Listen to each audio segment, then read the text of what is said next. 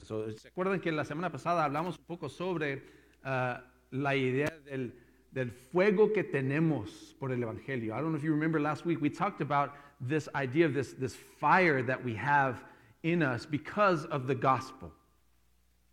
Y como Jesús andaba con los discípulos que habían escuchado, pues ya sabían de, de, de su muerte y estaban cabizbajos, muy decepcionados por lo que había pasado, and how Christ uh, walked with his disciples who were so disappointed after what had happened, uh, his death. And, and, y no sabían las buenas nuevas de que había resucitado. They didn't know the good news that he had been raised from the dead. Entonces, uh, eso para nosotros también es buen ejemplo de cómo traer el Evangelio al mundo. It, it, this is also a good opportunity for us, a good example for us of how to bring the good news to the world. Porque como, como hemos visto aquí en Mateo capítulo uh, 28, 18 a 20, que Jesús tiene la autoridad en todo el mundo, toda la tierra, todo el cielo, y su mandamiento es hacer discípulos. And, and, we just read how Jesus, he's got all authority in heaven and earth, and his, his commandment is to go and make disciples. Pero a veces luchamos un poco de cómo hacerlo. But sometimes we, we struggle a little bit with how to do that. Entonces esta mañana vamos a regresar a esa historia en Lucas capítulo 24 para ver el ejemplo de Jesús en cómo traer las buenas nuevas a los que están deprimidos, que están buscando una respuesta en un mundo donde no hay muchas buenas respuestas. And so we're going to look at Jesus' example once again in Luke chapter 24 of how he brought the good news to people who were depressed and struggling with, uh, with answers in a world that really, frankly, doesn't have a lot of good answers. Así que vamos a regresar a Lucas capítulo 24. So let's go back to Luke chapter 24. Lucas capítulo 24. Y vamos a estar en versículo 13 al 29. We're going to be in verses 13 through 29. Luke chapter 24, verses 13 through 29. Lucas capítulo 24, 30 a 29. Y, y, y, aquí tenemos mucho muchos más aquí que hablan inglés. Yo voy a leer en inglés y los que hablan español sí los voy a invitar a leer en español para, para cortar un poco el tiempo. And so, since we have a lot more English speakers, I'll be reading uh, most of it in English and inviting the Spanish speakers to read along in Spanish. Lucas 24, empezaron con versículo 30, digo 13, no 30. Uh, starting in verse 13 of Luke chapter 24. So that, now that same day, two of them were going to a village called Emmaus, about seven miles from Jerusalem. They were talking with each other about everything that had happened. As they talked and discussed these things with each other, Jesus himself came up and walked along with them, but they were kept from recognizing him. He asked them, What are you discussing together as you walk along? Notice what it says. They stood still, their faces downcast. Pues fíjense lo que está pasando. Primeramente, ellos están deprimidos, dice cabizbajos. You notice what's happening here. They're walking along, they're depressed, they're sad, porque su maestro ha muerto, because their teacher has died. ¿Y qué es lo que Jesús hace primero? What does Jesus do first? Eso es el punto número uno para nosotros también. That's our point number one as well. Jesús caminaba con ellos. Jesus walked with them. Muchas veces, hermanos, nosotros estamos con otros. Dios nos ha puesto en, en, en un mundo de personas en el trabajo, en la escuela, en, en, la vecindad, aún en nuestra propia familia. Y la primera cosa que podemos hacer es caminar con ellos. God has placed us, brothers and sisters, in a world with other people, in, work, in school, in our neighborhood, even in our own families. And the first thing that we can do is walk with them. Pasar tiempo con ellos. Pass, pass time. I'm translating directly from Spanish. That's horrible. That's horrible.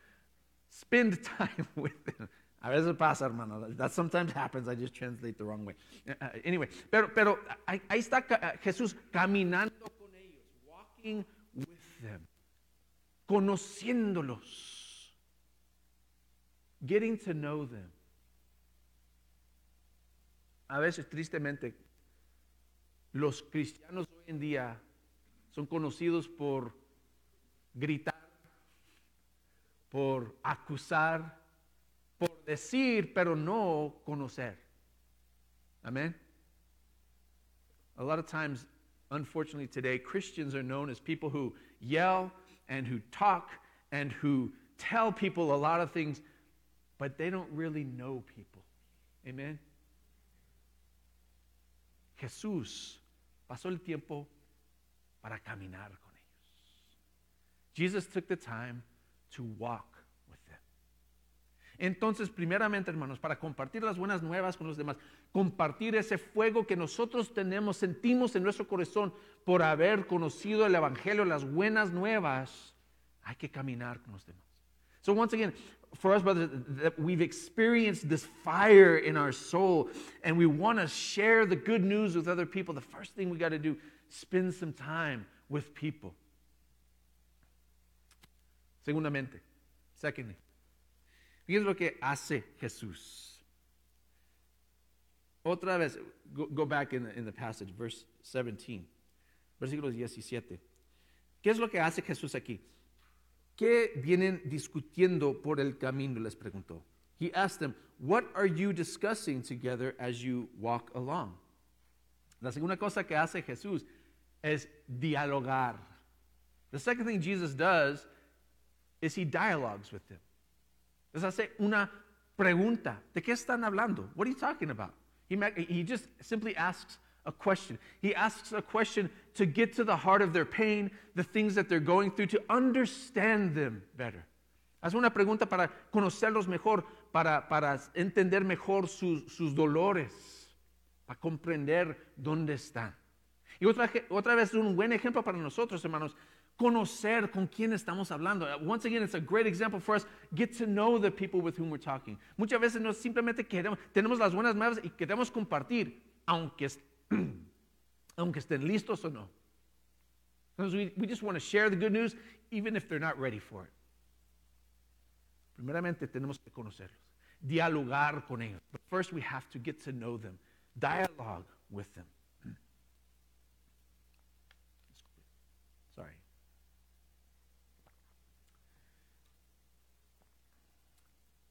Hacer unas preguntas. ¿Cuál es el problema? Makes, you ask a few questions. What, What's troubling you? What's going on in your life? ¿Qué es lo que te pasa? ¿Qué, qué, con qué estás sufriendo? ¿Cómo te sientes? How do you feel? ¿Qué es lo que no entiendes? ¿Con, con qué estás luchando? What are, you, what are you struggling to understand? ¿Cómo te puedo servir? How can I help you? Esa es la respuesta de un cristiano. No es simplemente esforzar y, como a fuerzas poner lo que nosotros entendemos a los demás. The Christian response isn't just to force on someone else what we believe. Es pasar tiempo conociéndolos. Spend some time to get to know them. ¿De acuerdo? Amen. Ok, estamos de, estamos de acuerdo. Número tres, presentar el Evangelio. Third part is to, to share the gospel message, to present, to introduce the gospel message. ¿Cómo lo hace Jesús? Versículo 25. Look at verse 25. Versículo 25 a 27 dice, qué torpes son ustedes. He says to them, how foolish you are and how slow of heart to believe all that the prophets have spoken. Did not the Christ have to suffer these things and then enter his glory? And beginning with Moses and all the prophets, he explained to them what was said in all the scriptures concerning himself. Jesús empezó donde estaban ellos, con su entendimiento. Jesus started with their understanding. Que, que, que ellos eh, han leído, saben las escrituras, simplemente que no entienden las escrituras. Jesus started with the scriptures because they know the scriptures. They may not understand them, but they know them. Muchas veces también nosotros, hermanos, debemos empezar donde nuestra audiencia con esta otra persona, donde ellos están, están, qué están haciendo, qué es lo que entienden. We should also start with where people are at.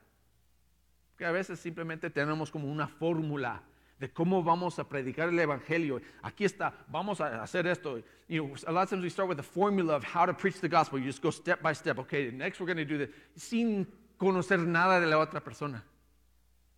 Tal vez funcionaba hace 50 años, 60 años, pero ya no funciona así. Maybe that worked 50 or 60 years ago. It doesn't work today, brothers and sisters. Amen? Today, people need a relationship. Hoy en día, el mundo necesita una relación. Entonces, empezar donde están. Fíjense, es como Pablo. It's a lot like Paul. Remember what, what Paul did in Acts chapter 17? En Hechos capítulo 17, lo que hizo Pablo. Vamos a leerlo. Acts chapter 17, verses 22 through 23. Hechos capítulo 17, versículos 22 a 23. Pablo está en Atenas. Paul is in Athens.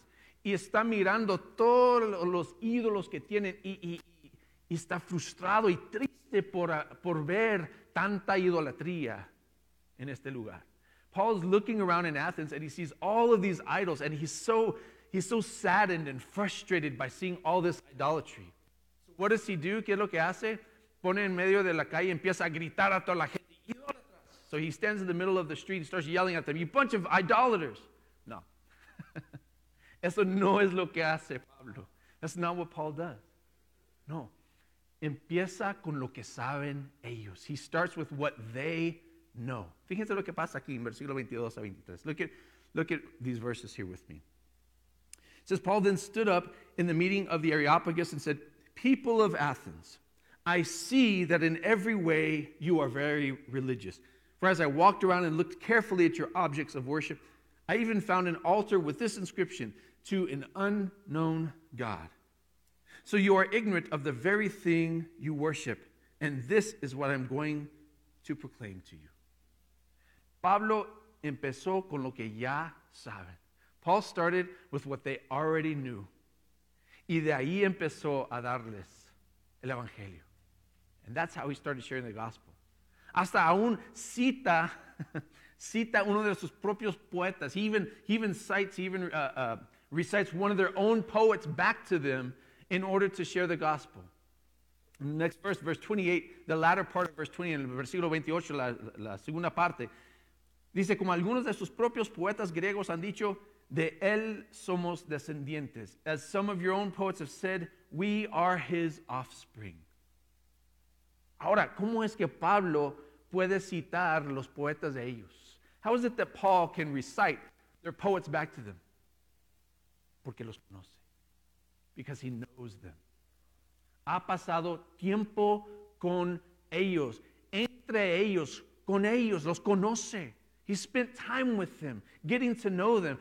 Pero aún en todo eso, ha mantenido su conexión con Dios. But in all of that, he's maintained his connection with God. A veces, hermanos, lo que hacemos nosotros, ah, pues tengo que pasar tiempo con el mundo, así que voy a ir con ellos a hacer lo que ellos hacen. Pero muy pronto perdimos a Dios en todo eso. Sometimes what we do, brothers and sisters, we go, we want to get to know the world, and so we spend all this time with the world, but we leave God out of it. En todo eso, pa Pablo ve a Dios en esto. Paul sees God in this. Una manera de compartir la verdad, a way of sharing the truth. No simplemente para, para tener una conexión con ellos, sino para tener una conexión y últimamente por medio de esa conexión compartir el propósito de esa conexión que es Cristo. So not just making a connection with them, but ultimately seeing through that connection a way of sharing what's really important about that connection, Jesus. Bueno, regresamos a Lucas capítulo 24. So let's go back to Luke chapter 24. Después de caminar con ellos, after walking with them, dialogar con ellos, talking with them, uh, uh, presentar el evangelio, introduce the gospel, Jesús hace algo interesante aquí. Jesus does something very interesting here, verse 28. Lucas 24, 28. Luke 24, 28. It says, as they approached the village to which they were going, Jesus acted as if he were going further, but they urged him strongly, Stay with us, for it is nearly evening, the day is almost over. So he went in to stay with them. Jesús hace algo raro aquí porque parece como que va a continuar caminando. En otras palabras, si ellos no están interesados en lo que Él está diciendo, pues no van a recibir nada más. In other words, he, walking along and he does something interesting here because if they're not interested in what he's saying, then he's just going to keep going. No los va a molestar, pues no, que no entiende, pues ándale, pues voy, yo voy con ustedes hasta que puedan entender. You know, I'm just going to keep walking with you until you understand this. así somos nosotros a veces. That's how we are sometimes, ¿verdad? Así soy yo, que, que yo tengo algo y lo entiendo muy bien, que si simplemente pueden entenderlo también y voy a explicar y explicar hasta que lo puedan entender. That's how I am sometimes. If somebody doesn't understand something and I have a good grasp of it, then I'm just going to keep explaining and explaining it to them until they get it. ¿Verdad, Romy? Right, right, right? Is that Romy? See, she, she's like, yeah, that's him. I know. Yo sé. Pero Jesús no es así. Jesus isn't like that. Después de caminar, dialogar y presentar, es esperar. After walking and talking and sharing, is waiting. Jesús simplemente va a esperar. No los presiona. Jesus is not pressuring them. Hermanos, también nosotros debemos ser pacientes con otros. We also must be patient with other people. Hay que recordar, hermanos, que nosotros podemos sembrar. We can sow. Nosotros podemos regar. We can water. Pero qué? What is it, Al? God gives the increase. Dios da el crecimiento. Entonces, si en tu corazón está ardiendo el fuego del Evangelio, if your heart is burning with the gospel message, y debe de hacer eso, and it should be, no es simplemente un, un, una cuestión de, de a fuerzas hablar de esto, por si yo he cumplido con mi trabajo, pues yo he dicho a la persona, aunque ni me estaba escuchando, se enojó conmigo y se no. If, if, you, if you're struggling with, you want to share it, you, some of us can just say, well, I shared it with them, I told them about it, they just didn't want to listen. Primeramente, vamos a pasar tiempo conociéndolos. Let's spend some time getting to know them, caminando con ellos, walking with them. Luego podemos dialogar con ellos. Then we can dialogue with them, haciendo las preguntas, escuchando a ellos, listening to them. Luego podemos presentar el Evangelio then we can introduce the gospel. Y después qué? Esperar. Wait for a response. Bueno, si esta mañana han escuchado algo del Evangelio, quieren conocer más a Jesús, if you've heard something this morning in the gospel message, you want to respond to Jesus. Tal vez has estado visitando con nosotros por algún tiempo. Quieren participar directamente en la obra aquí. Maybe you've been visiting with us for a while and you want to participate in the work. Pero nunca has dicho a los ancianos aquí, yo quiero ser miembro de Mountwood, but you've never told the elders here, I want to be a member of Mountwood. Les invitamos a venir para frente. Si, si tienen alguna cosa de qué quieren hablar con nosotros, vamos a ponernos de pie y vamos a cantar este canto. Invitamos a todos pasar para frente. We're going to sing a song. If you have anything you want to share with us, you want to you want to place membership here, you want to give yourself, your life to Christ, vamos, uh, I'm translating after I already translated. Please stand up. We're going to sing a song together, and you can come forward and we'll, we'll talk with you.